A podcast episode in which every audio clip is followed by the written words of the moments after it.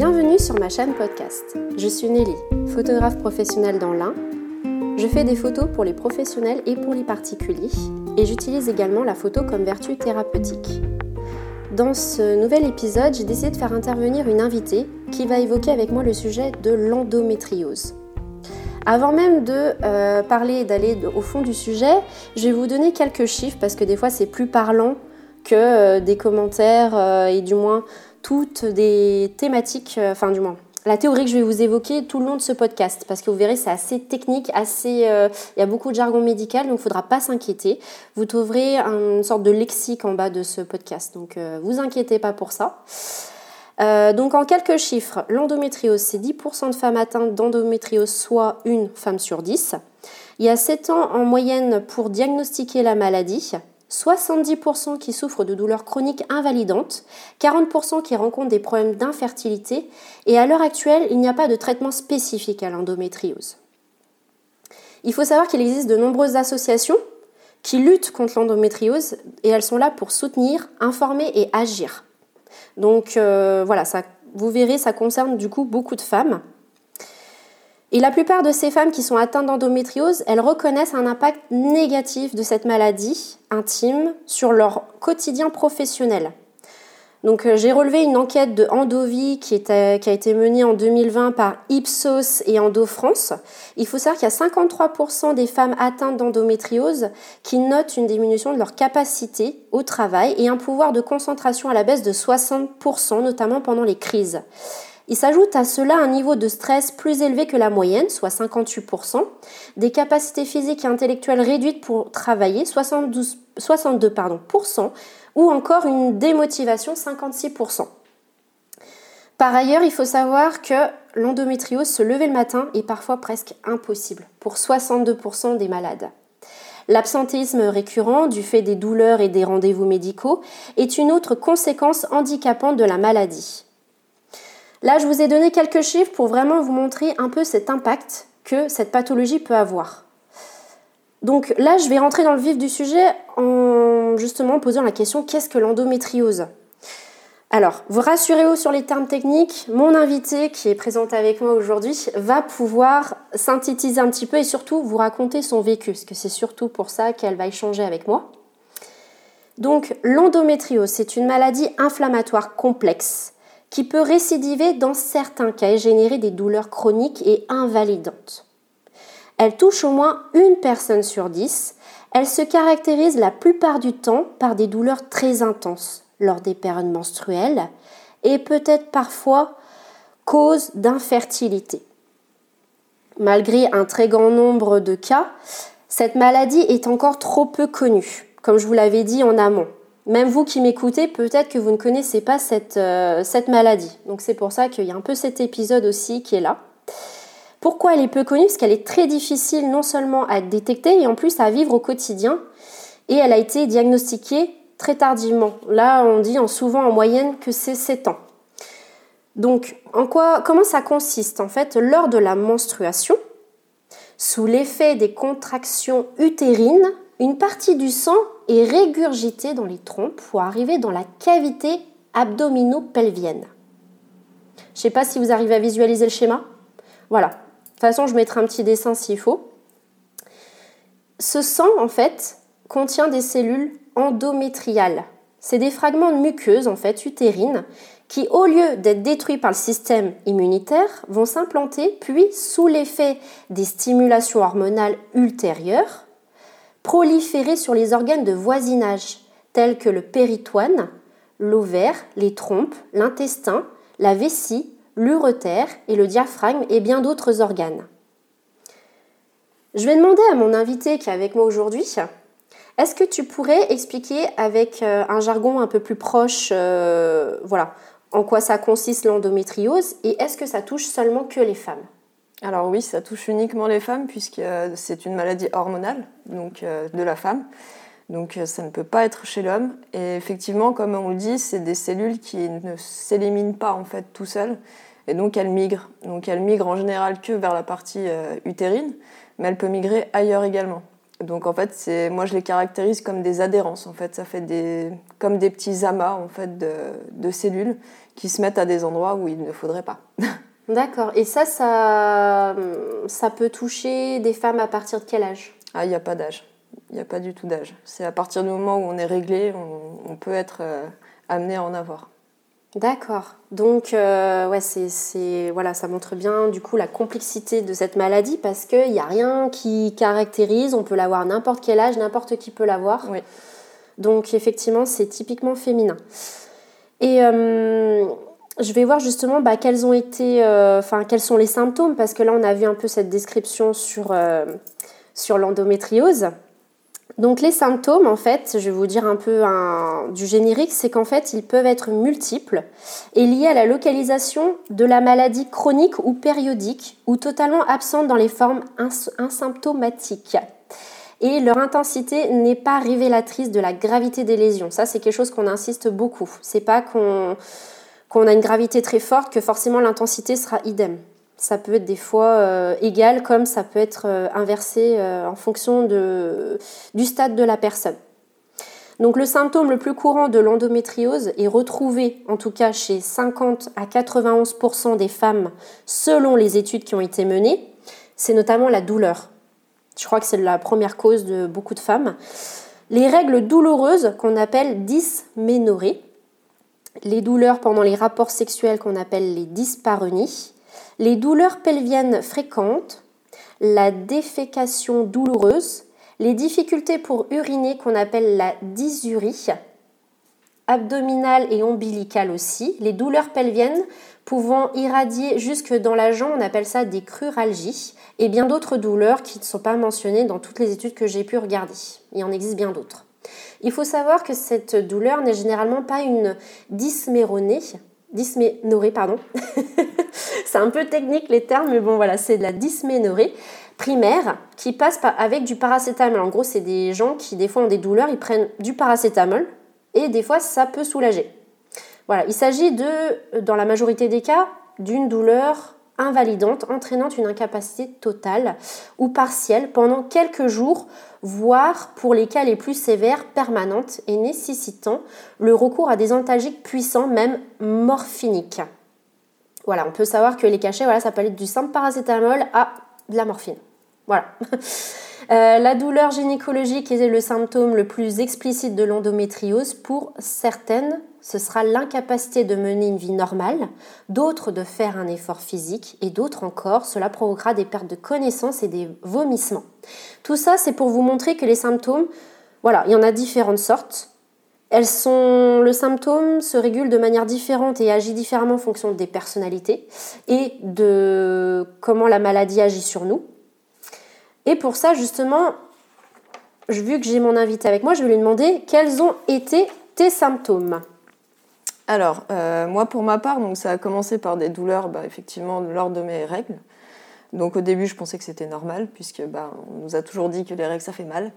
Donc pour moi, c'était normal, mais après, j'ai commencé à avoir des douleurs en dehors de mes règles. Donc euh, du coup, euh, c'était des douleurs qui, comme les règles, ça allait par contre jusqu'en bas du dos. Puis après, ça s'est empiré, ça allait jusqu'à la jambe, donc ça m'irradiait la jambe. Mais j'avais aussi d'autres types de douleurs. Par moments, j'avais mal jusque sous les côtes. C'était vraiment très aléatoire en fait. J'avais vraiment des douleurs très aléatoires. J'avais aussi beaucoup de mal, je ne pouvais plus aller aux toilettes quand j'avais mes règles. Parce que du coup, j'avais tellement mal que je, ne pouvais pas y aller. Donc pendant 4-5 jours, je n'y allais plus. Euh, j'ai eu aussi des douleurs euh, tellement fortes que je ne pouvais plus aller travailler. Enfin, j'ai eu des, moments d'absence au travail parce que voilà, j'arrivais pas à me lever, je ne pouvais rien faire, j'avais trop mal. Euh, j'ai eu aussi du coup bah, pendant les rapports. Alors en fait, j'ai pas eu, enfin, j'avais pas vraiment mal pendant le rapport, mais c'était surtout après le rapport. Donc après le rapport, des fois pendant une semaine, j'avais euh, des, fortes douleurs au niveau du bas-ventre. Euh, j'ai eu aussi des douleurs. Euh, après, oui, c'était vraiment quand même localisé en bas du ventre. Hein. C'est vraiment là où ça fait le plus mal. Et voilà, ça m'handicapait dans ma vie de tous les jours en tout cas. Je pouvais plus passer la serpillière parce que je savais que pendant trois jours j'allais avoir mal. Donc c'est voilà, très handicapant comme douleur. Et c'est souvent situé en bas ou pas? En bas du ventre, les douleurs? Oui, c'est souvent en bas du ventre, mais comme je disais, ça peut irradier euh, ben, partout en fait, hein, au niveau des jambes, au niveau du dos, au niveau de sous les côtes. Mais ça, la douleur part toujours de là. D'accord. Mais les toutes premières douleurs, elles sont venues. Enfin, c'est venu où Les toutes premières? Est-ce que en, tu bas te du ventre. en bas du ventre? ventre ouais. D'accord. Donc c'est forcément le premier, euh, la première douleur. Oui. Et après, ça peut varier en fonction des personnes. Toi, ça a été un peu de partout après. Oui, c'est ça. D'accord. Ok. Donc ouais, ça c'est un petit peu, euh, ça montre bien encore que, que cette maladie du coup se balade bien, mais qu'elle euh, elle commence bien par le bas du ventre, au départ. D'accord, d'accord. Bah là, justement, pour, euh, pour résumer par rapport aux symptômes, parce que vous voyez, il y en a plusieurs sortes, on réagit différemment. Là, j'ai fait une petite liste. Euh, donc, il y a notamment les règles douloureuses et saignements. Toi, est-ce que ça a été le cas, les règles douloureuses? Oui, très. Beaucoup, ok. Les troubles urinaires? Euh, Non. Ok. Il y a les troubles digestifs? Oui. Ok. La fatigue chronique? Oui. Les douleurs pelviennes et lombaires? Oui. Euh, bon, là, il parle de l'infertilité. Non. voilà. Ça, on en reviendra un peu plus tard. Euh, tu as parlé aussi de la dyspareunie, qui est la douleur ressentie lors des rapports sexuels. Oui. Aussi. Euh, ça, si on parle des douleurs des rapports sexuels, pourquoi je vais m'attarder un peu sur ça C'est parce qu'en fait, ça peut poser problème dans les couples, des fois, d'avoir une maladie comme ça. Est-ce que toi, du coup, quand tu as eu tes, tes, douleurs liées au bas du ventre, est-ce que automatiquement, donc qui dit règles douloureuses, euh, fatigue chronique, est-ce que tu as eu forcément tout de suite les douleurs ressenties lors des rapports sexuels ou c'est venu après? Non, c'est venu après. Ok. Donc ça a été assez, les douleurs ont été assez chroniques, si on peut dire, elles sont venues petit à petit. ouais, petit à petit. petit, c'est pas tout d'un coup. Non. D'accord, c'est petit à petit et plus intense au fur et à mesure. D'accord. Donc voilà, c'est bien de le savoir parce que vous voyez. Euh, l'endométriose, comme quoi euh, ça peut être très handicapant. C'est ce qu'on disait, ça peut être handicapant, invaliditant, ça peut aussi changer le mode de vie, mm. la vie au quotidien, la vie en couple, la vie au boulot. Voilà, ça, ça, change pas mal de choses par rapport à ça. Euh, donc voilà, si vous avez euh, un de ces symptômes, voilà, n'hésitez pas à consulter parce que nous, bien sûr, on est là pour vous informer et faire part d'un témoignage. On vous dit les choses génériques et ce qui existe. Euh, donc voilà, il ne faut pas hésiter à aller voir des professionnels par rapport à ça. On en parlera euh, un peu plus tard sur le diagnostic. Euh, par rapport à justement, on ne dit pas une endométriose, mais on dit des endométrioses, ce qui paraît d'un jargon purement médical. parce qu'il existe apparemment plusieurs types d'endométriose. Donc aujourd'hui, en fait, ils disent qu'on ne classifie plus les endométrioses en stade 1, 2, 3 ou 4. On parle désormais de trois types d'endométriose. Donc euh, tout ça, c'est issu, en fait, je n'invente rien, c'est issu des recommandations euh, pour la pratique clinique de l'endométriose qui sont publiées par la Haute Autorité de Santé et le Collège national des gynécologues et obstétriciens de France depuis 2018. Donc ça, ça existe depuis longtemps. Ils ont classé ça en trois, euh, en trois types on a ce qu'on appelle l'endométriose superficielle ou qui désigne la présence d'un plan d'endomètre ectopique localisé à la surface du péritoine. Est-ce que tu as été dans cette première phase? Alors oui, sûrement, mais euh, du coup, vu que j'ai pas été diagnostiquée tout de suite, euh, j'ai pas, euh, on m'a pas posé ce diagnostic tout de suite, donc du coup, je peux pas savoir ben, si j'ai été vraiment dans cette phase-là, mais je suppose que oui. D'accord. Oui, parce qu'après, il faut savoir qu'on parle bien d'endométriose superficielle. Donc, il faut savoir que c'est vraiment le, ce qu'on appellerait le départ. Voilà, mm. c'est ça exactement. avant, on aurait dit un stade 1. Là, on appelle ça premier type d'endométriose. Le deuxième type, parce que forcément, j'y vais progressivement. Hein, vous avez bien compris, plus j'avance, plus euh, l'endométriose est plus importante. On a l'endométriose ovarienne. Donc, ovarienne, les ovaires. Euh, et ben là, justement, l'endométriose ovarien est un kyste de l'ovaire caractérisé par son contenu liquidien couleur chocolat. Est-ce que, euh, je demander à mon invité si elle peut expliquer la différence entre les kystes dits normaux et les kystes ovariens? Alors oui, en effet, donc les kystes dits normaux, en fait, c'est de la graisse, c'est des kystes graisseux, donc qui peuvent euh, effectivement avoir des douleurs également, mais ils sont pas graves en règle générale. Les kystes euh, liquidiens, comme ils les appellent, alors nous, on les a, enfin, on m'a dit que c'était des kystes hémorragiques. Et donc, c'est des kystes qui sont effectivement remplis de sang, et d'où la couleur marron, puisqu'ils coagulent mhm. à l'intérieur. Euh, du coup, ça, c'est vraiment le signe clinique qu'on peut avoir de l'endométriose. Mais attention, ça peut aussi venir juste hormonal. Avec une pilule, mhm. on peut avoir des kystes hémorragiques. Et il faut savoir que ces kystes-là peuvent aussi éclater. Donc c'est des douleurs qui sont très violentes. D'un coup, c'est très très violent. Et moi, c'est ce que j'ai eu, du coup. D'accord, ok. Donc tu as eu le kyste euh, hémorragique. Hémorragique, mm. d'accord. Mais tu expliques bien que le kyste euh, de l'ovaire normal peut aussi créer des douleurs à peu près similaires, mais seulement euh, ils ne sont pas formés de la même façon. Non. Voilà, leur contenant est différent. bon, après, je pense pas que tu aies une grosse connaissance sur les kystes, mais est-ce que c'est des choses qui reviennent assez souvent? Ça peut. Ouais. Oui. Mais il y en a qu'on peut même laisser. Quand c'est des kystes euh, normaux, on peut les laisser s'ils n'ont pas d'incidence sur l'ovaire. Et les kystes hémorragiques, par contre, oui, peuvent revenir régulièrement. D'accord, ok. Parce que c'est lié aux hormones, quoi. Oui. Ok, tout simplement. D'accord. Et puis ben, là, justement, on parlait de la deuxième phase.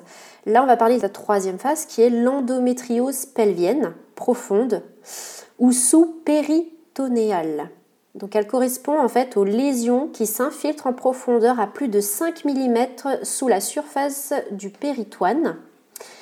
L'endométriose profonde peut toucher typiquement les ligaments utérosacrés, donc c'est 50% des cas. Le cul-de-sac vaginal postérieur qui touche 15%, l'intestin 20-25%, euh, représenté majoritairement par la face antérieure du rectum et la jonction recto-sigmoïdienne, la vessie 10%, les uretères 3% et au-delà de la cavité pelvienne, le sigmoïde, le côlon droit, l'appendice et l'iléon thermal pour les localisations les plus fréquentes. Est-ce que tu pourrais nous parler justement de cette troisième phase Parce que je pense que tu seras plus à même euh, de témoigner par rapport à ça sur cette typologie, enfin ce type d'endométriose. Alors oui, bah, je peux en parler puisque du coup, euh, j'étais donc dans, enfin, je suis dans cette phase-là. Euh, donc, ce qui veut dire que j'en ai euh, à sept endroits différents de mon ventre et de mon bas ventre. Donc effectivement, j'en ai au niveau donc du de la, au niveau du rectum, entre le rectum en fait et le vagin, au niveau de la vessie également, au niveau des ovaires, au niveau du ligament donc le ligament, c'est celui qui retient en fait tous les, euh, tout, leur, tout, le, tout l'organe génital féminin. Euh, donc c'est cette phase-là en fait où on appelle que c'est profond puisque ça ne se contente pas de rester euh, au niveau de l'utérus comme la plupart des femmes mhm. qui souffrent de l'endométriose, c'est vraiment voilà localisé au niveau de l'utérus, d'où le fait qu'on peut être fertile, enfin infertile du coup. Et moi non, donc je suis vraiment dans ce cas-là et donc c'est l'endométriose est allée partout. En gros c'est, c'est à peu près ça. Elle s'est propagée. Elle ne s'est pas contentée de rester à un endroit. Ouais, elle a été un petit peu, un petit peu de partout en fait. Voilà, elle a été un petit peu de partout. D'accord, d'accord. Ouais, donc euh, là, c'est voilà, c'est la typologie la plus, enfin la plus importante en fait, parce que c'est la plus sévère. Donc effectivement, euh, ça montre bien que l'endométriose, euh, voilà, elle reste pas cantonnée à un endroit. Non. Et ça, c'est bien de le savoir aussi, parce que du coup, on peut souffrir à d'autres endroits pensant que c'est autre chose, alors qu'en fait, c'est peut-être l'endométriose. Voilà, ça peut être une question à se poser, mais effectivement, euh, voilà, on va parler des diagnostics bien après, mais c'est pas évident de savoir tout ça. Après, par rapport à l'endométriose, on, on a une petite note par rapport à ça, c'est qu'en fait, il faut rappeler qu'il n'y a pas de corrélation entre l'intensité de la douleur ou le type d'endométriose et qu'une endométriose superficielle peut être très douloureuse en raison de la présence de nombreux nerfs. Est-ce que mm. tu es d'accord avec euh, ah ce qui est dit? fait, oui. Oui, mm. d'accord. non, mais vous voyez comme quoi euh, l'endométriose, c'est un calvaire, je dirais, je pense. Euh, c'est pour les femmes qui le vivent et celles qui peut-être ont des douleurs mais qui ne savent pas qu'elles sont qu'elles vivent ça, bah voilà, ça sera peut-être l'occasion de se pencher sur ce, cette thématique. Donc, euh, on va passer justement au diagnostic. Et voilà, parce qu'on a vu quand même, euh, voilà, qu'est-ce qu'était l'endométriose, quels sont les symptômes, euh, voilà, quels sont les trois types d'endométriose qu'on peut trouver. Et maintenant, comment on peut être diagnostiqué? Alors, il faut bien le rappeler qu'aujourd'hui, l'endométriose est diagnostiquée souvent par hasard, avec un retard, je le rappelle, moyen de 7 années. Euh, durant lesquelles la maladie a eu le temps bien sûr de causer des dommages notables à différents organes, parce que celle-ci ne s'arrête pas malheureusement. Les médecins spécialistes de l'endométriose s'accordent à dire que la maladie toucherait une femme sur dix, donc ils réinsistent sur ça. C'est vrai que c'est pas c'est pas une majorité de femmes, mais une femme sur dix, ça peut faire beaucoup quand même. Donc ce chiffre concerne les femmes pour qui le diagnostic a été posé, bien évidemment, parce qu'il est donc probable que l'endométriose touche plus de femmes encore. Parce que voilà, comme je vous disais, on vous camoufle avec des paracétamol en vous disant c'est juste vos règles, vous inquiétez pas. voilà. Donc il y a peut-être d'autres femmes qui souffrent de ça, mais comme on dit, c'est assez complexe, la maladie revers de différentes formes.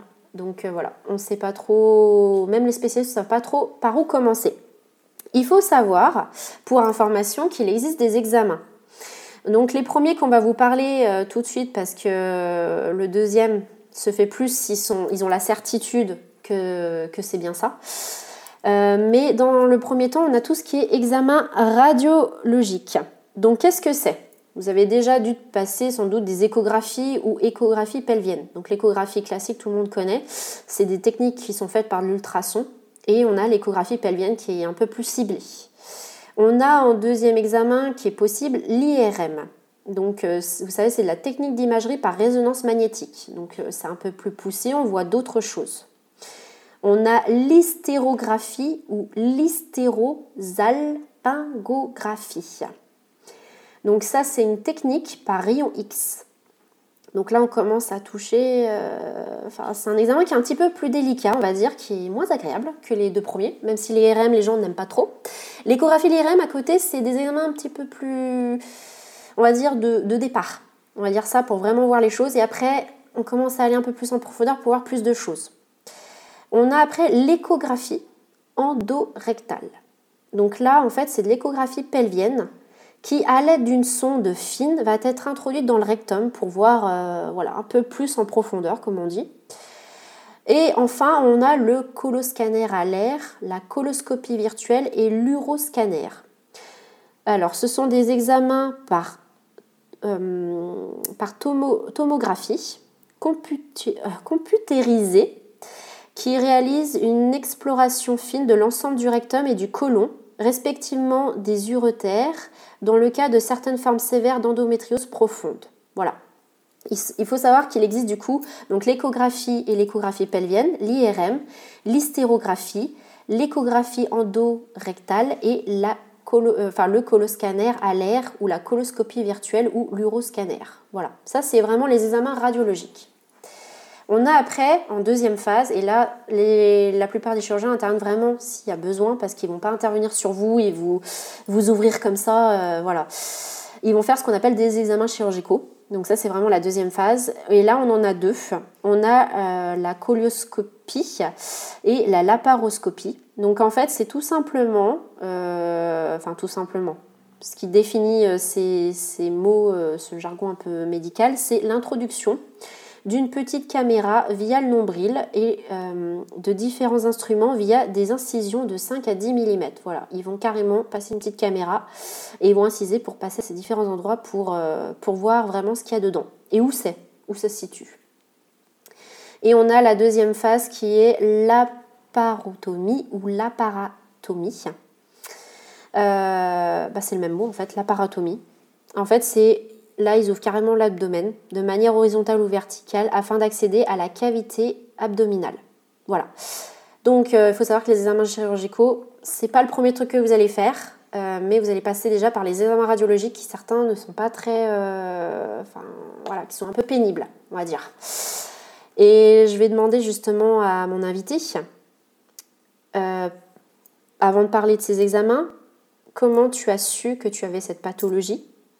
Depuis combien de temps tu vis avec et comment tu as pu être diagnostiqué alors déjà, donc ça doit faire euh, plusieurs années que je suis atteinte de l'endométriose sans le savoir. Donc euh, je le sais que depuis euh, environ 4 ans. Mais je pense que ça fait bien plus longtemps que ça que, je l'ai. en termes d'examen, donc du coup, les examens, j'ai dû passer beaucoup, beaucoup d'échographies. Donc échographie alors, j'ai pas eu que les échographies pelviennes, j'ai eu aussi les, échographies euh, vaginales. Donc, ils mettent une sonde au niveau du vagin. Euh, j'ai passé également deux IRM qui n'étaient pas concluants. Enfin, pas concluants. Euh, voilà, c'était pas. ils n'ont pas pu poser le diagnostic grâce à l'IRM. Hein. Il faut savoir que l'IRM en fait ne voit que les masses assez importantes. Donc, c'est-à-dire que l'endométriose, vu que ça peut rester petit, vu que surtout dans mon cas ça s'est mis un peu partout. Du coup, l'IRM n'a pas du tout euh, détecté en fait euh, bah, mon endométriose. Elle l'a détecté à un endroit précis au niveau de mon ligament, mais ils ne savaient pas si c'était juste mon ligament qui était abîmé, parce que ça peut arriver, ou si c'était dû à l'endométriose qui était dessus. du coup, suite à cette IRM où justement ils avaient un petit peu des doutes, donc j'ai refait des échographies, mais les échographies n'étaient pas concluantes non plus.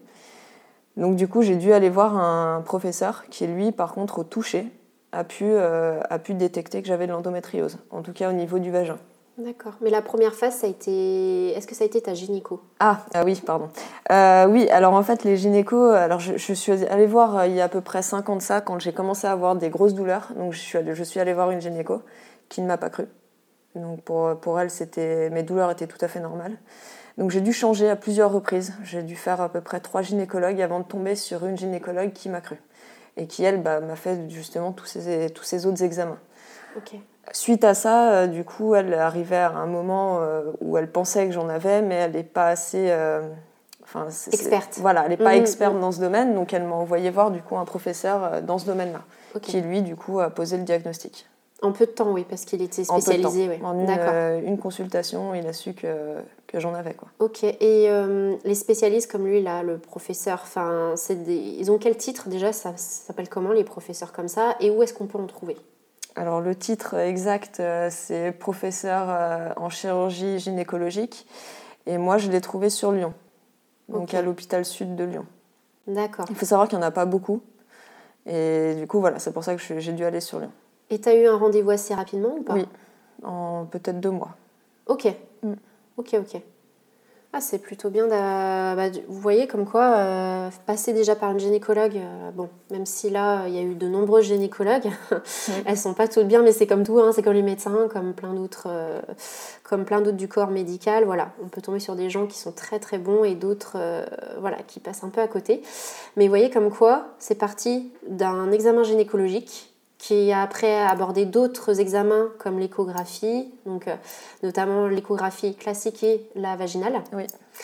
Euh, et puis après, par derrière, euh, vu qu'il y avait plus ou moins une certitude, mais pas assez de regard d'expertise, bah, un professeur qui peut vraiment certifier ça. Mais est-ce que tu as eu les autres examens radiologiques par rapport à ceux qui ont été cités Non, tu t'es vraiment arrêté à tout ce qui est IRM, échographie et échographie vaginale? Oui, c'est ça. Ok.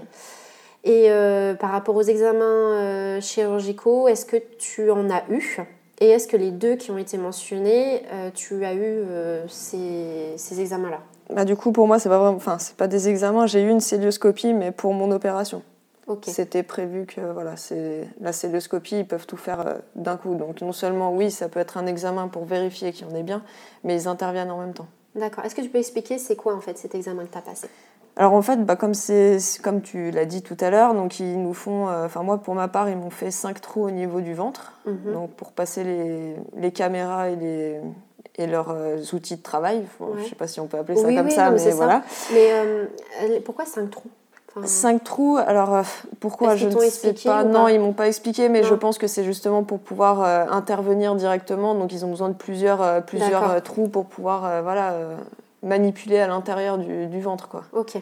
Voilà, donc euh, du coup, ils m'ont fait 5 euh, cinq, incisions et ils sont allés regarder où j'en avais et du coup, ils ont traité en même temps. Donc, ils y ont enlevé, donc euh, voilà, soit enlevé, soit brûlé, parce qu'il y a des endroits où on ne peut pas mhm. retirer, donc ils brûlent.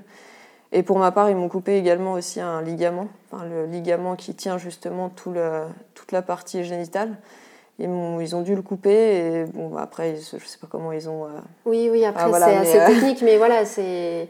D'accord. Mais par contre, tu t'avais dit que des fois, tu avais eu, euh, je sais pas si c'est le mot exact, mais des rayons X. Et maintenant, apparemment, ils font plus trop ça. En, en enfin, je sais plus si c'était en première phase ou pas, tu avais eu des choses, non? C'était non, non, pas de rayons. Non, non, j'ai pas eu de rayons, non. Non, pas de rayons X, non.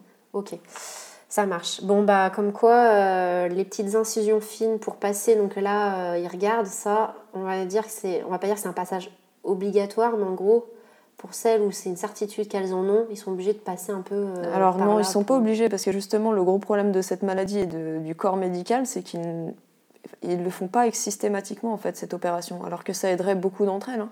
Mais du coup, ils ne le font pas systématiquement puisqu'ils n'ont pas encore assez de recul pour savoir si l'opération est vraiment euh, nécessaire, enfin si elle fait du bien ou non en fait. Et donc c'est pour ça que je suis aussi dans une étude euh, qui s'appelle Andorra, euh, où voilà, pendant 10 ans, je vais être suivie, donc avant opération, pendant opération et un an après l'opération, etc., pour voir si ça a amélioré ma qualité de vie. Parce que justement, l'opération, cette intervention que j'ai subie, on ne sait pas encore si véritablement ça va m'aider par la suite. Ok. Ok, oui, donc ils ont fait, euh, voilà, ils ont fait une opération, ils te suivent pour voir un peu si, ça, si ça a changé quelque chose, si ça va dans un bon sens ou pas. Oui. Ok, oui, parce que là, ça montre encore une fois que, que cette maladie, ben, on ne sait pas trop comment la, la travailler. On sait qu'elle existe. Enfin, maintenant, on sait qu'elle existe. Mais on ne sait pas euh, comment l'aborder et comment, euh, comment soigner, ça. Quoi. Et c'est là où justement on va sur le, bah, la, prochaine question qui est quels sont les traitements Alors les traitements, euh, alors il n'y en a pas. il n'y a pas de traitement véritable puisque comme, euh, comme on l'a dit c'est hormonal. Donc déjà à partir de ce moment-là on ne peut pas avoir vraiment un traitement radical. Maintenant, euh, l'opération peut effectivement faire beaucoup de bien parce qu'ils en enlèvent quand même beaucoup. En tout cas, pour ma part, ils m'ont quasi tout enlevé. Donc ça n'exclut pas le fait que ça puisse revenir.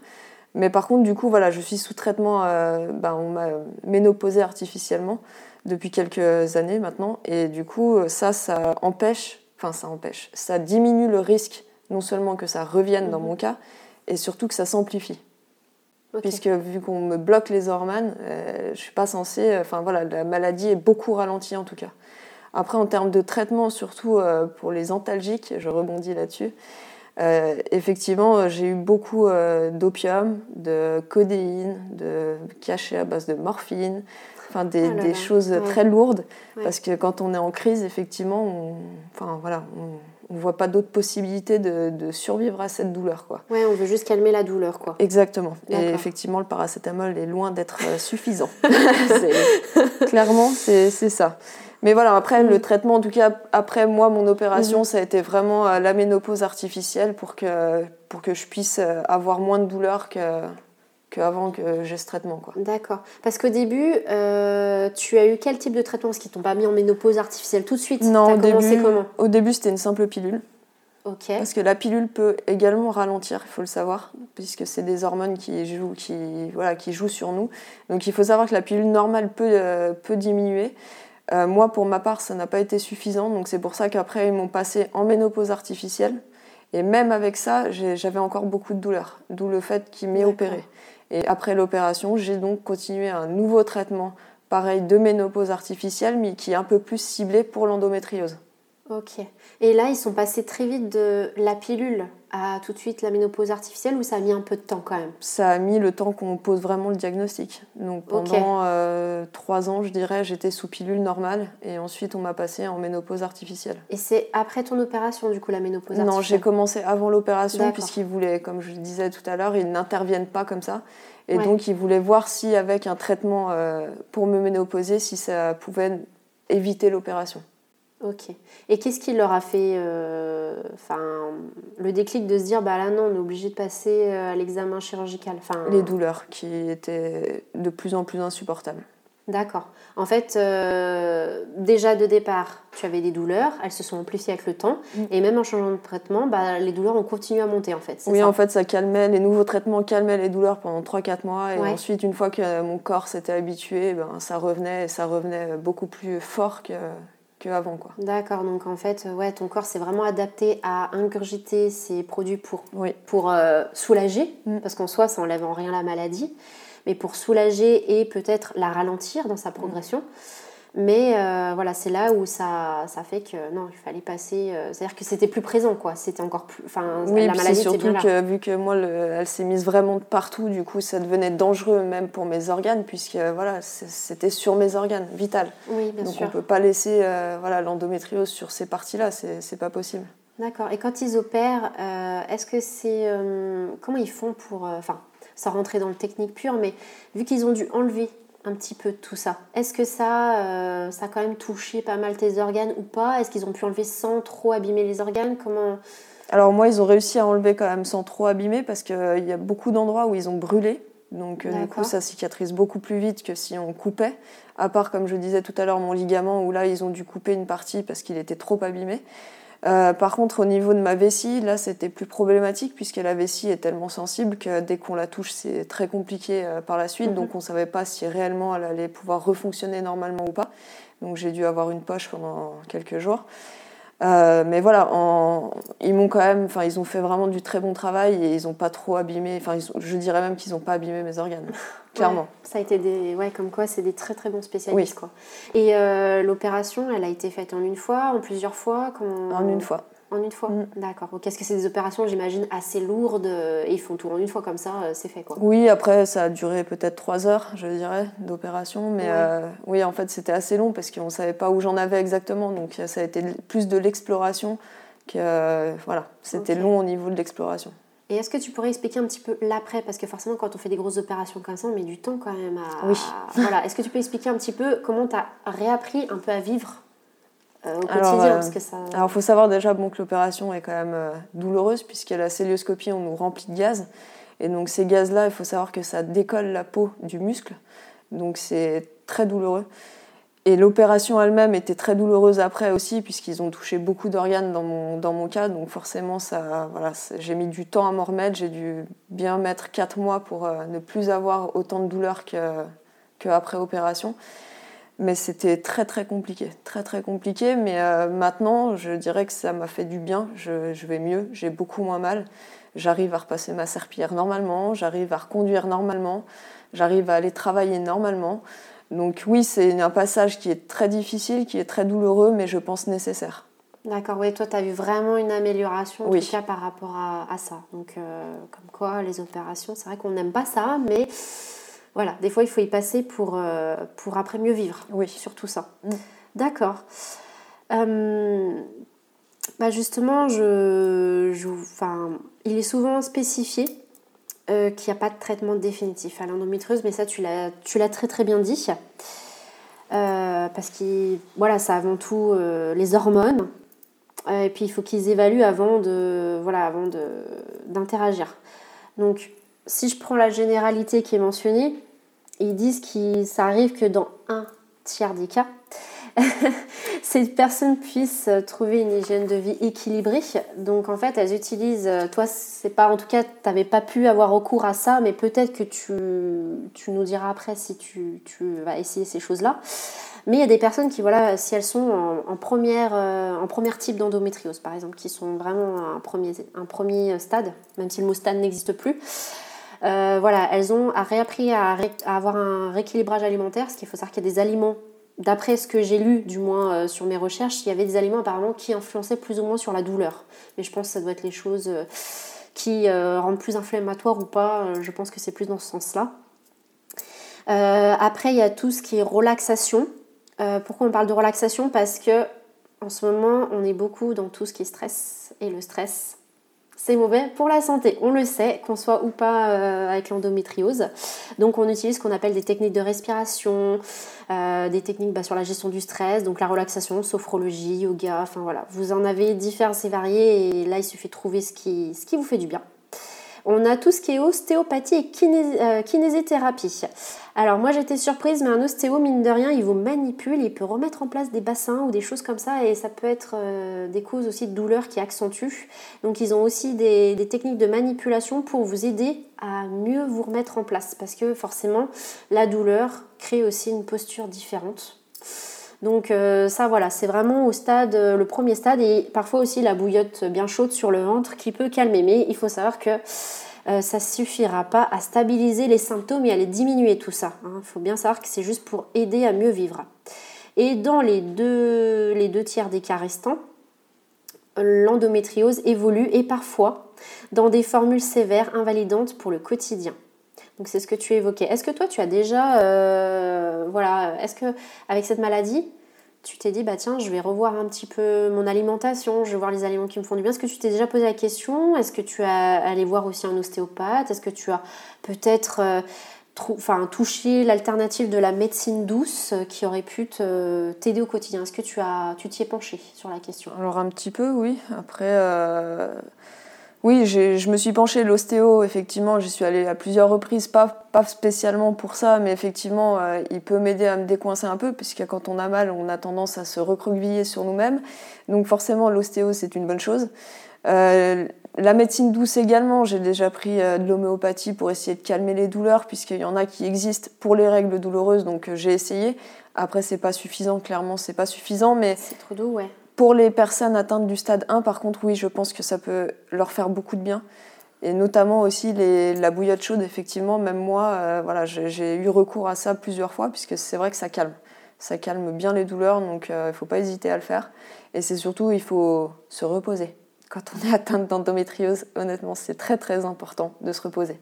C'est là où les douleurs vont pouvoir se calmer. D'accord, faut pas être trop surmené, il faut savoir se poser un peu, prendre du temps pour soi. Mm pour reposer le corps. Tout Exactement, donc ça rejoint un peu la relaxation. Ok, ok. Bah là, justement, y a... j'aime bien, il y avait une phrase d'une naturopathe que j'avais trouvée, que j'aime bien, c'est qu'elle dit on ne guérit pas de l'endométriose, on, met, on la met en sommeil, on vit avec, on la compose. Mm. Donc euh, c'est une jolie phrase parce que ça montre bien qu'en fait, l'endométriose, elle peut diminuer, mais elle disparaît pas vraiment, sauf où là, j'ai vu un cas qui, qui dit qu'après, soi-disant, la ménopause, on peut, euh, voilà, elle peut vraiment euh, disparaître, mais il y a quand même un suivi, on dit, suite aux traitements hormonaux et de, de substitution qu'on a pu avoir. Mais c'est assez rare d'avoir des récidives sur la ménopause. toi, est-ce qu'on t'en a déjà parlé justement de Oui, de ma gynéco et le professeur m'en ont parlé. Effectivement, ils se sont rejoints à dire que quand on est ménopausé réellement, donc à un certain âge, effectivement, normalement, la maladie s'arrête. Donc après, peut-être que dans des cas exceptionnels ou si elle est déjà peut-être trop avancée, effectivement, on peut avoir euh, des soucis après ménopause. Mais dans la plupart des cas, en tout cas, après la ménopause, on est tranquille. Oui, parce que c'est, il y a plus trop y a plus d'hormones. En fait, voilà, il y a plus d'hormones. Après, bon, on a certes d'autres effets secondaires sur la ménopause. Est-ce que tu pourrais nous en parler un petit peu de ces effets secondaires? Alors moi, bon, c'est des effets secondaires liés au traitement. Euh, bon, c'est de la fausse ménopause, mais euh, enfin de l'artificielle. Mais oui, effectivement, beaucoup de bouffées de chaleur, de la fatigue et des sautes d'humeur également. mais oui, il y a beaucoup d'effets secondaires liés au traitement. Mais après, c'est rien par rapport aux douleurs. D'accord, oui, effectivement, tu, tu as. En fait, en fait, dans tous les cas, tu aurais des effets secondaires, mais tu préfères ne plus être plié en deux dans un lit et mm. pouvoir aller travailler, pouvoir faire ta vie quotidienne. Mais à côté, oui, tu as d'autres effets du coup euh, secondaires qui sont pas forcément plus agréables, mais qui permettent de, de, mieux vivre. De mieux vivre, voilà, mm. exactement. Donc vous voyez comme quoi, hein, très cher monsieur et très chères mesdames, euh, des fois les sautes d'humeur. Hein. Oui, voilà. je sais qu'on est, des femmes, mais voilà, la maladie, comme quoi, euh, peut aussi euh, poser souci hein, par rapport à ça. je vais te poser aussi une question parce que forcément, bon alors, il faut savoir juste un truc avant que je lui pose la question, c'est que, mesdames, ne vous mettez pas en ménopause. Hein c'est une solution trop radicale. Il faut savoir qu'on est, en fonction de votre âge, il faut quand même laisser le corps euh, vieillir à l'âge qu'il faut pour avoir, enfin, la, pour avoir pardon, la ménopause. Mais bien sûr, il existe des ménopauses artificielles qui sont entre deux, qui permettent de ne pas couper tout, parce qu'on ne peut pas couper un corps de tout, alors que normalement il doit fonctionner d'une certaine façon. Voilà, ça, ça, pourrait faire vieillir euh, certains organismes ou peut-être euh, détériorer des organes à cause de ça. Voilà, donc il faut faire quand même attention. Euh, et est-ce que la grossesse guérit l'endométriose? Alors, non. non, parce que moi, par, contre, j'ai eu beaucoup de chance, euh, vu qu'elle ne s'était pas, euh, n'est pas restée donc, au, niveau de l'utérus, mon endométriose. Donc, j'ai pu avoir deux enfants. Mais l'endométriose s'est fortement aggravée après ma deuxième grossesse. Donc, comme quoi, l'endométriose enfin, la grossesse ne guérit pas l'endométriose, c'est une idée reçue. Par contre, effectivement, elle peut euh, la mettre en sommeil un moment, puisque les hormones ne sont pas les mêmes. Donc euh, oui, effectivement, je pense qu'elle peut la mettre en sommeil. Mais elle ne guérira pas. D'accord, c'est ce qu'on appelle la, la, période de rémission. Quoi, en exactement. Mm. C'est parce qu'en fait, quand tu... ça explique du fait de tes hormones, en fait. Quand tu es enceinte, il y a des choses qui, qui bah, sont on stoppées. Plus nos Règles, en fait. Ouais, c'est ça. Voilà. Donc, vu que ça a stoppé, forcément, la maladie, bah, elle, elle a stagné. Exactement. Elle est restée pareille parce qu'elle n'a pas pu avancer du fait qu'il n'y avait pas les hormones pour la nourrir, si on peut dire ça. Oui, c'est ça, ouais. Mm. Euh, donc, euh, ok, comme quoi, vous voyez, même la grossesse, euh, c'est pour ça qu'on parlait d'infertilité dans les symptômes, c'est parce qu'il y a quelqu'un qui, enfin, une personne qui peut avoir l'endométriose, si elle a un stade avancé qu'elle n'a jamais eu d'enfant, bah, ça peut être à risque. Exactement. Voilà. Mm. Mais est-ce que, après, est-ce que ça empêcherait d'avoir un enfant? Ça, faudra euh, voir avec le spécialiste qui vous suit. Parce qu'il n'y a que lui qui pourra vous dire est-ce que ça risque pour le bébé, est-ce que ça risque pour vous, est-ce que, voilà, comment, comment ça peut avancer?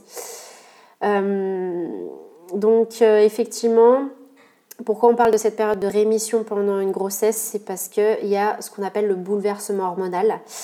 Euh, donc en fait, on dit souvent qu'il est pas rare de constater une reprise des symptômes après le retour de couche. C'est ce mm. que tu as évoqué euh, juste, euh, juste après.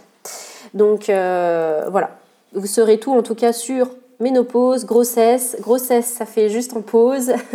Et, et la ménopause, bah oui, ça arrête, mais voilà. Faut pas arrêter comme ça. justement, je vais aborder les différents traitements qu'il existe. Donc toi, tu en as parlé de quelques-uns par rapport à ton vécu et ton avancée. Donc on a en premier traitement, on a ce qu'on appelle le traitement hormonal pour empêcher la survenue des règles. Donc c'est ce que tu avais dit toi avec la pilule que tu prenais en continu.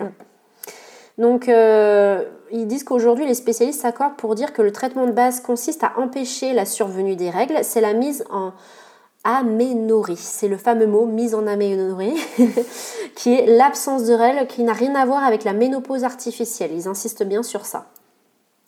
Donc, vous allez me dire pourquoi supprimer les règles? Vous avez bien compris que ça joue avec les hormones, voilà. Et eh bien, car les lésions d'endométriose disséminées sur les organes vont saigner en même temps que les règles et créer des micro-hémorragies dans le ventre. Ainsi, donner une pilule en continu ou poser un stérilet libérant des hormones permet à certaines femmes de ne pas souffrir et de vivre normalement. Euh, toi, du coup, tu es resté vraiment sur la pilule en continu, tu n'as jamais eu le stérilet alors si, j'ai fait poser un stérilet, mais du coup c'était un stérilet sans hormones, mais c'était bien avant de savoir euh, que j'avais de l'endométriose. Donc c'est d'où le fait qu'ils ont dû me l'enlever euh, peu de temps après, puisque, puisque les douleurs étaient insupportables. D'accord, et je suppose que tu as eu des infections suite à ça. Ah oui. Ouais, donc voilà. Après, j'ai entendu qu'il y avait beaucoup de femmes qui, malheureusement, le stérilet, c'est pas fait pour tout le monde. Voilà. On peut vite avoir des, voilà, des infections. Euh, et enfin, on a, le, enfin, on a trois traitements. Hein, et on a le deuxième traitement qui est la cure de ménopause artificielle que tu as évoqué, qui consiste à faire des. Bon, tu me diras si c'est toi, si c'est à peu près similaire à ce qui est énoncé, mais il parle d'injection d'analogues de la GN-RH plus ou moins longue. Il s'agit de réintroduire un peu d'œstrogène sous contrôle médical pour éviter une privation trop brutale de l'organisme. Ils disent bien sûr qu'il y a des effets secondaires à la ménopause, qui sont les douleurs osseuses, les bouffées de chaleur, la sécheresse de la peau, les troubles de l'humeur et puis bien d'autres. Est-ce que toi, du coup, tu es plus dans cette thématique enfin, oui, je suis plus sous cette thématique, mais c'est pas sous la même forme. Je n'ai pas d'injection. Hein. Moi, c'est tout par euh, médicament, euh, comme, comme Toi, c'est par voie orale, en fait. moi, c'est par voie orale, Donc voilà, il faut savoir qu'il y a, du coup, voilà, il parle d'injection, mais voilà, il peut y avoir la voie médicamenteuse. On n'a pas besoin d'avoir des piqûres pour, euh, pour avoir cette cure. Mais, mais voilà, ça n'enlève en rien que le traitement reste le même, on arrive sur la même base. Et enfin, il y a le dernier traitement euh, qui là parle du traitement chirurgical de l'endométriose. Est-ce que tu pourrais nous parler de cette troisième, ce troisième traitement? Eh ben, C'est celui donc, que j'ai eu avec la célioscopie, du coup. Donc c'est l'intervention pour enlever l'endométriose. Donc là, à l'heure d'aujourd'hui, en théorie, ils m'ont tout enlevé. Ok. Ils m'ont enlevé toutes les cellules, enfin tous les amas d'endométriose que j'avais. Mais comme je disais tout à l'heure, ça peut revenir, euh, bah, ça peut déjà être revenu, comme ça peut ne pas revenir, comme ça peut revenir dans un an. Quoi. Ouais. Et puis là, du coup, par rapport à quels sont tes traitements? Là, du coup, pour l'instant, j'ai une. Euh, c'est comme une pilule, mais qui me ménopause, donc je n'ai plus mes règles du tout. Et c'est ce qui me permet de vivre mieux, puisque j'ai essayé plusieurs, euh, plusieurs traitements qui m'ont pas du tout convenu. Donc en fait, j'avais un premier traitement qui s'appelle Minidrill, donc c'était une pilule qui était en continu. Donc celle-ci, je l'ai prise avant l'opération pour voir si ça fonctionnait. Elle a fonctionné un petit moment. Ensuite, du coup, bah, j'ai été opérée puisque les douleurs revenaient euh, très fortement. Ils ont essayé après mon, mon opération une autre pilule qui s'appelle Cerazette. Donc c'est une pilule qui justement est microdosée et donc qui normalement enlève les règles également, mais que je n'ai pas du tout supporté. Elle me. Qu'est-ce qu'elle causait en fait? Je saignais. D'accord, ok. Je saignais tout le temps et j'avais des douleurs horribles. Donc euh, ça m'a pas du tout convenu. Et donc après ils m'ont passé sous euh, Sawis G. Donc c'est un c'est un tout nouveau traitement en fait. Il a, C'est récent, ouais. Ouais, c'est vraiment très très récent. Et donc elle, elle est un peu plus spécifique sur l'endométriose.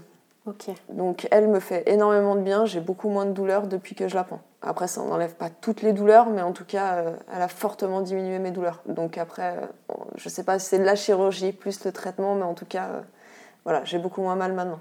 Et tu la supportes mieux, quoi, en fait, par rapport Je la aux supporte autres. mieux, mais bon, après, j'ai, comme euh, tout à l'heure je disais, les effets secondaires, mais qui sont minimes par rapport aux douleurs. Mais euh, voilà, il y a quand même des effets secondaires. D'accord. Et en fait, dans tous les cas, au niveau de ton traitement, tu es obligé de prendre euh, ces pilules en continu. Oui. Parce que si tu prends pas, euh, enfin, qu'est-ce qui se passe en fait? Ah bah, ça peut revenir. Bah, Non seulement j'aurai les douleurs, et en plus de ça, l'endométriose peut revenir à, à vitesse grand V. Donc, euh, Aussi vite que quand, avant ton opération oui, voilà. Mm. D'accord, donc là, ça va vraiment réduire. Est-ce que ça stoppe? Non, ça stoppe pas, ça réduit les possibilités que ça revienne. D'accord. Donc, à part, enfin, là, ce qu'ils t'ont enlevé, Oui. est-ce que, euh, en prenant cette pilule en continu, est-ce que, euh, du coup, elles reviennent, je pense, mais est-ce qu'elles enfin, elles reviennent plus doucement, quoi Enfin, explique-nous un peu, en fait, comment ça se passe. Voilà, En fait, que- je peux pas vous expliquer vraiment, puisque de toute façon, ils en savent pas assez pour, euh, pour pouvoir vraiment nous expliquer eux-mêmes. Mais de ce que euh, j'ai compris, c'est.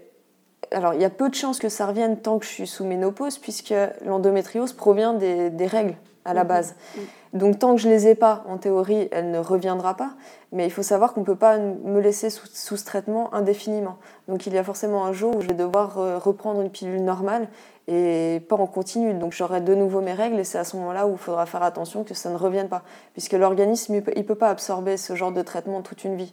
C'est pas possible. Ils ont dit à peu près combien de temps ce genre Là, de pour traitement? l'instant, j'ai ce traitement, en tout cas pour une année, Donc après l'opération. Donc euh, une année euh, à compter de l'opération. Donc là, il me reste quelques mois et ensuite, je ne sais pas. Je n'ai pas encore eu euh, les informations. Je vais devoir revoir ma gynéco pour qu'on puisse en reparler. Mais D'accord. pour l'instant, je ne sais pas. D'accord, parce que tous les autres toutes les autres pilules que tu as pris, tu les as pris à chaque fois pour un an ou c'est vraiment un an non, tout ça non, là non, c'était, c'était, voilà, les autres pilules, c'était, euh, avaient- j'avais pas de délai. si- C'était vraiment par rapport à mon corps, comment il, a- il réagissait par rapport à la pilule. Là, ce traitement, il est tellement fort que je pense que je peux pas le prendre plus d'un an. Ok, il est c'est ce spécifique. que quoi. j'ai, voilà, c'est ce que j'ai compris. D'accord. Mm. Ok, il est, il est plus dosé en fait. Oui. C'est un peu plus dosé, ça marche. Et de toute façon, j'allais dire, une pilule comme tu prends là, euh, une femme qui n'aurait pas d'endométriose n'aurait pas à prendre ce genre Ah non, de. non, non, Ouais, non, c'est vraiment. ah oui, Voilà, c'est pour ça qu'on précise bien que c'est une pilule bien spécifique Oui, oui. pour ça et qui enfin, qui récemment, du moins, que tu as testé récemment, qui pour l'instant Fonctionne, fonctionne. Mais voilà, vu que c'est une phase test comme tout, hein, parce que vu qu'on ne sait pas, il n'y a pas de traitement, bah, on va pas dire que les, les- ces femmes sujettes à cette maladie sont un peu des cobayes, mais bon, dans l'idée. euh, Un petit peu. Voilà, c'est un peu ça dans l'idée, mais elles ont tellement envie qu'on soulage leur douleur et elles veulent tellement revivre normalement que, que voilà, elles prennent ce qu'on leur donne et si ça marche, tant mieux. Tant mieux. Voilà, c'est un peu ça. hein. Non, mais c'est vrai, au bout d'un moment, euh, la maladie fait que, comme toute maladie, hein, j'ai envie de dire, on a tous envie d'enlever la douleur. Oui. Donc euh, on trouve tout le moyen qu'on peut, parce qu'une douleur, euh, on se dit bon c'est dans la tête, mais non, les douleurs elles sont réelles et, et elles sont invivables. Euh, Est-ce que bah, tu avais parlé déjà en amont de plusieurs moyens pour soulager cette maladie Toi, est-ce que tu utilises des, est-ce que tu as des petites techniques ou des petites choses que tu fais au quotidien pour te soulager? Alors déjà au quotidien, je, m'oblige à me reposer au minimum une demi-heure par jour parce que c'est là où ça va se décontracter. Et c'est c'est grâce à ça, je pense, que j'ai moins de douleur également parce qu'il faut apprendre à se décontracter. Et par contre, pour les femmes qui sont en crise, ce que je peux leur conseiller, c'est de se mettre en position fétale. C'est ce qui est... euh, Enfin, c'est... Ah donc En tout pas cas, pour ma part, c'est ce qui soulageait le mieux. c'est pas un stéréotype. Alors la position fétale, on dit souvent c'est la position réconfortante et la position qui aide au niveau des Oui. douleurs. Et moi, honnêtement, très honnêtement, c'était j'avais que cette position pour être bien. D'accord, ok. bah, C'est celle qui me soulageait euh, le plus, en tout cas. Comme quoi, ce n'est pas un mythe, euh, Voilà. la position fétale. C'est la position du bébé et finalement, bah, c'est peut-être notre position à nous, même en étant adulte. Donc elle est pas, ouais, comme quoi, elle, elle permet de soulager bah, les douleurs. Mm. Aussi, quand on est dans un sentiment d'inconfort, bah, encore ça. Voilà. Donc, euh, ok. Et tu utilises aussi d'autres. euh, Enfin, est-ce que tu fais d'autres choses? Bon, reposer, ça, on a bien vu que c'était quelque chose d'important et d'essentiel. Est-ce que tu. Toi, la bouillotte, par exemple, la bouillotte chaude, tu le fais souvent? Alors, bouillotte chaude, je le fais souvent, mais aussi les douches chaudes. Quand j'ai mal, euh, ça m'arrive voilà, d'aller sous la douche chaude, ça me décontracte et ça me fait du bien. Donc après, il y a des femmes qui vont être... euh, Enfin, ce qui va la soulager, c'est pas la chaleur, ça va être le froid. Parce qu'il faut savoir que c'est une inflammation, donc en théorie, les inflammations se calment avec le froid. Mais moi, en tout cas, dans mon cas, c'était avec le chaud que ça se calmait. Donc après, à essayer. À essayer de voir si ce qui convient le mieux, c'est le froid ou le chaud. Mais en tout cas, pour ma part, c'était le chaud. Effectivement, ouais, c'est soit l'un, soit l'autre, euh, en fonction des personnes. c'est vrai qu'on n'a pas les mêmes ressentis. Toi, c'était pour euh, décontracter tout, parce que musculairement, bah, forcément, tu as tout, euh, comme on dit, tu t'es tout contracté pour tout, parce que les douleurs font que voilà, notre corps, il n'est pas détendu, donc le chaud délasse. Exactement. Et le froid, on va dire, enlève la brûlure. Voilà, c'est ça. si on peut dire, c'est un peu ça hein, dans l'idée.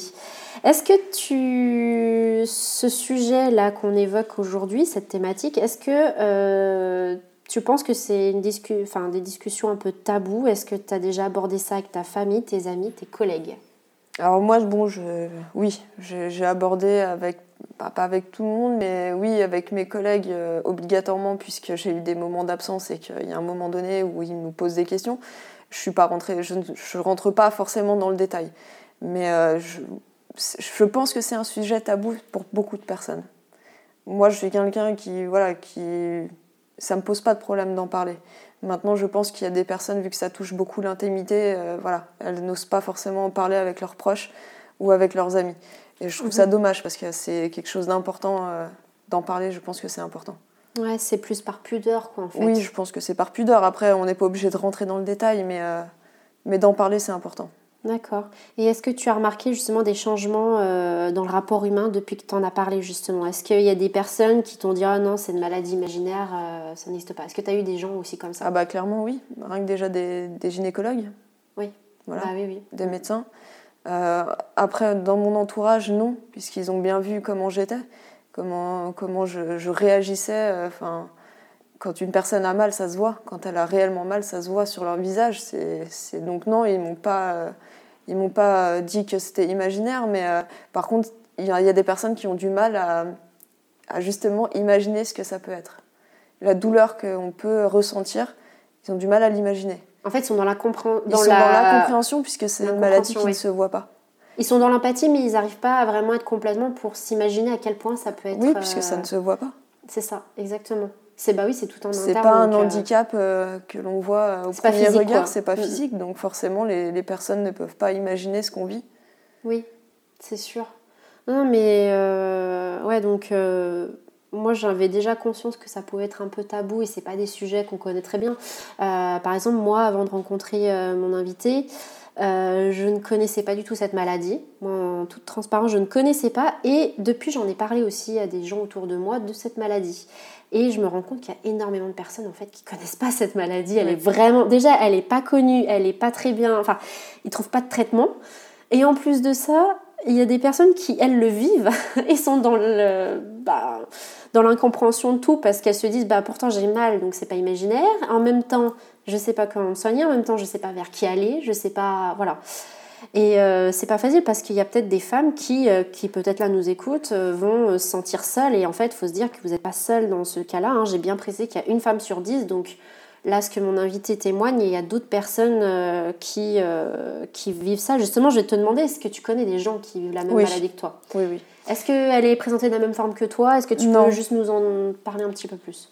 Alors déjà, dans ma famille, il y a eu un cas d'endométriose, mais très sévère, puisqu'à l'époque, en fait, c'était donc il y a une vingtaine d'années, euh, donc ça ne se connaissait encore moins que maintenant. Mais du coup, ça a été pris tellement tard que ben, cette personne a failli décéder, et du coup, on a dû enlever deux mètres d'intestin, euh, toute la matrice euh, ben, pour reproducteur, donc reproductrice, pardon. Donc elle a subi une très très lourde intervention, elle s'en est sortie vraiment de, de justesse. Donc cette personne a pu avoir heureusement quand même un enfant, mais pas plus. Donc du coup, euh, voilà. Et j'ai une autre personne également que je connais bien qui, elle, par contre, a subi quatre opérations en l'espace de 10 ans environ, mais qui n'a jamais pu avoir d'enfant à cause de cette maladie. Elle était beaucoup trop importante au, enfin, au niveau de l'utérus et du coup, euh, ben, les embryons ne s'accrochaient pas, en fait, tout simplement. Donc, euh, donc elle n'a jamais pu avoir d'enfant. J'ai aussi ma cousine qui en a, qui en a également, et qui est jeune aussi comme, comme moi, mais qui en a et qui a été opérée. Et pareil que moi, elle est sous, les, sous des traitements hormonaux pour l'instant, et touchons du bois, ça, ça va mieux. Mais elle a été également opérée. Mais le problème, c'est que, comme je disais, il y a beaucoup de personnes qui en souffrent, que personne ne les croit, et qui ne se font pas opérer. et qui pourtant, je pense que ça pourrait leur faire du bien, notamment pour avoir des enfants par la suite. Et elles, ça a été diagnostiqué comment leur, Comment on a su qu'elles avaient ça?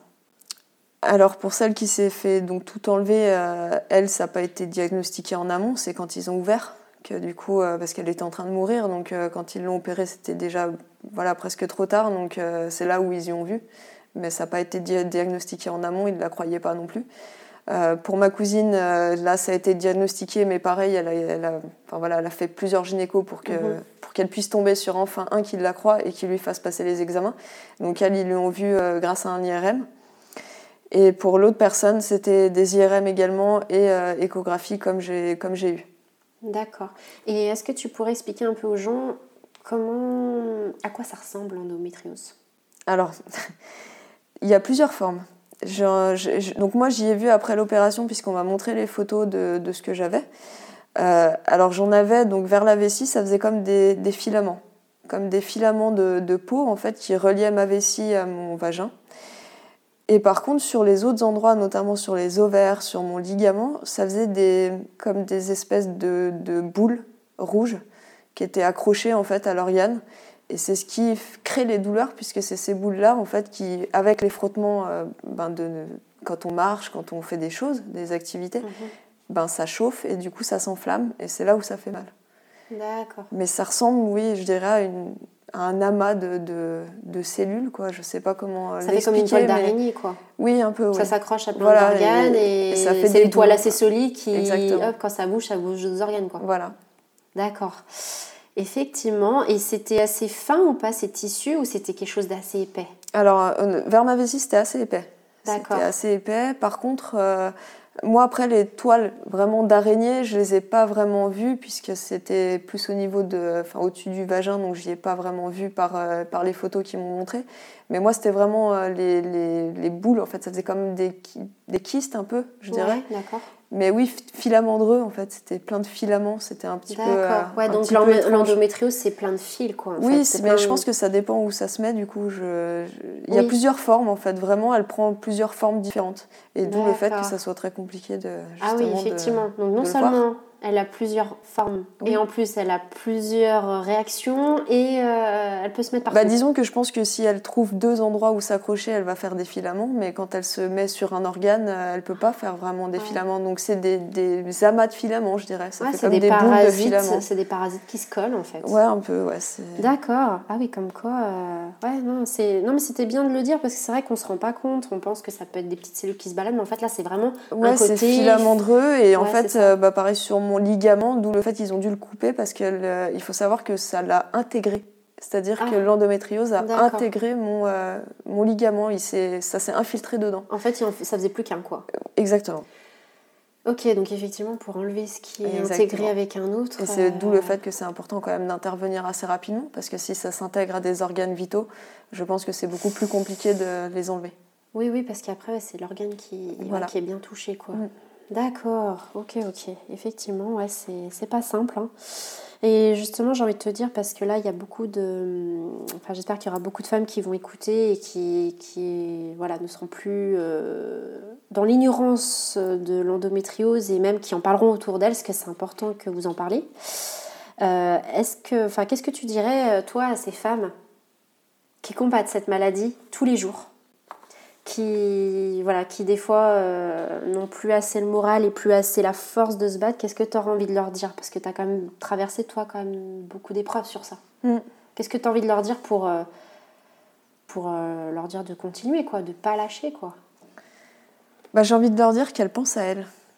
Parce qu'effectivement, quand on a ce genre de maladie, les personnes autour ne peuvent peut-être pas forcément comprendre qu'on ait besoin de se reposer, qu'on ne peut pas faire forcément les mêmes choses que les autres. Et donc j'ai envie de leur dire qu'elles pensent à, elles et rien qu'à elles. Parce que c'est une maladie qui est là, qui est dure à vivre. Et les personnes autour, c'est soit elles, le comprennent, ou soit elles ne le comprennent pas, mais peu importe. C'est leur vie.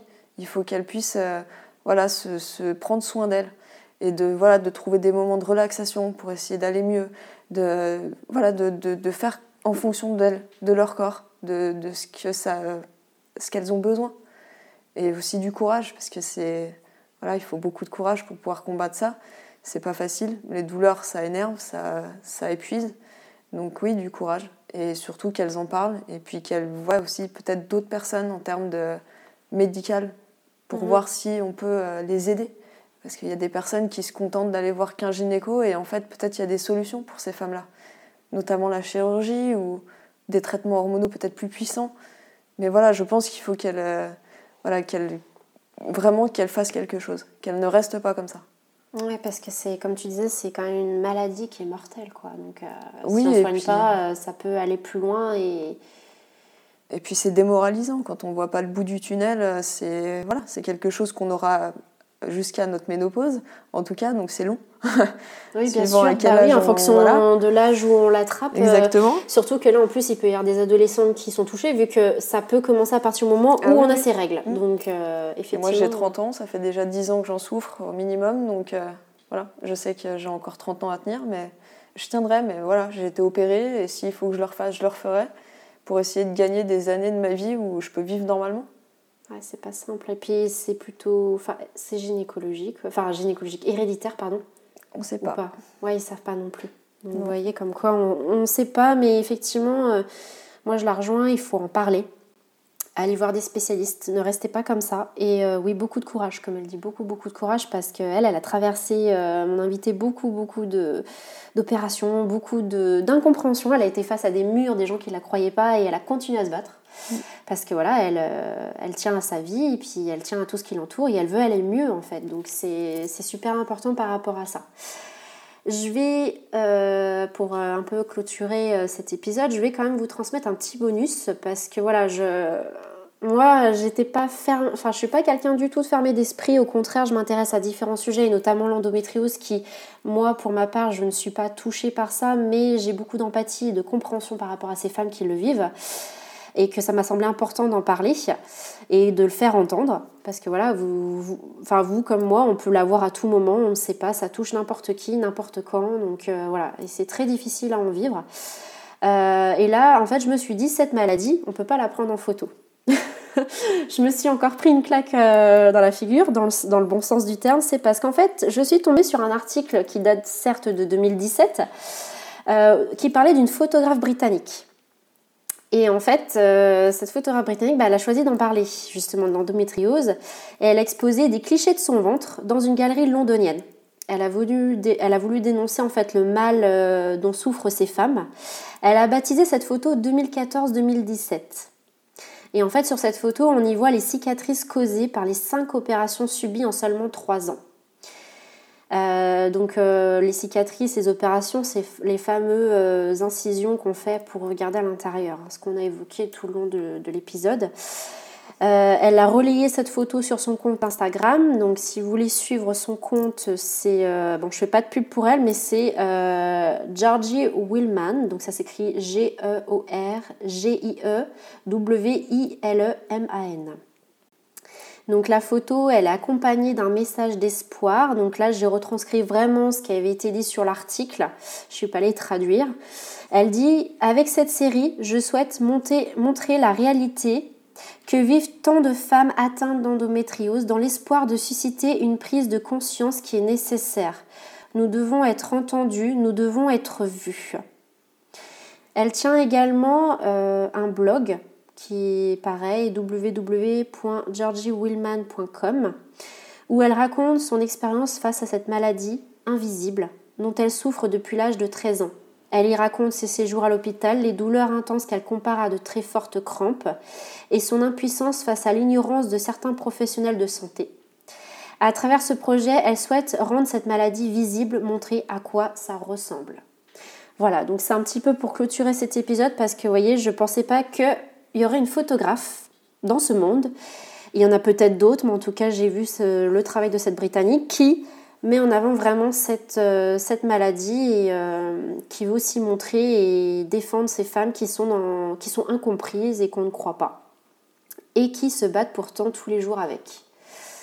Donc voilà, si jamais, voilà, cette, euh, je tiens vraiment à, à dire qu'il ne faut pas hésiter à en parler, à voir des spécialistes, à ne pas rester soi enfin, toute seule.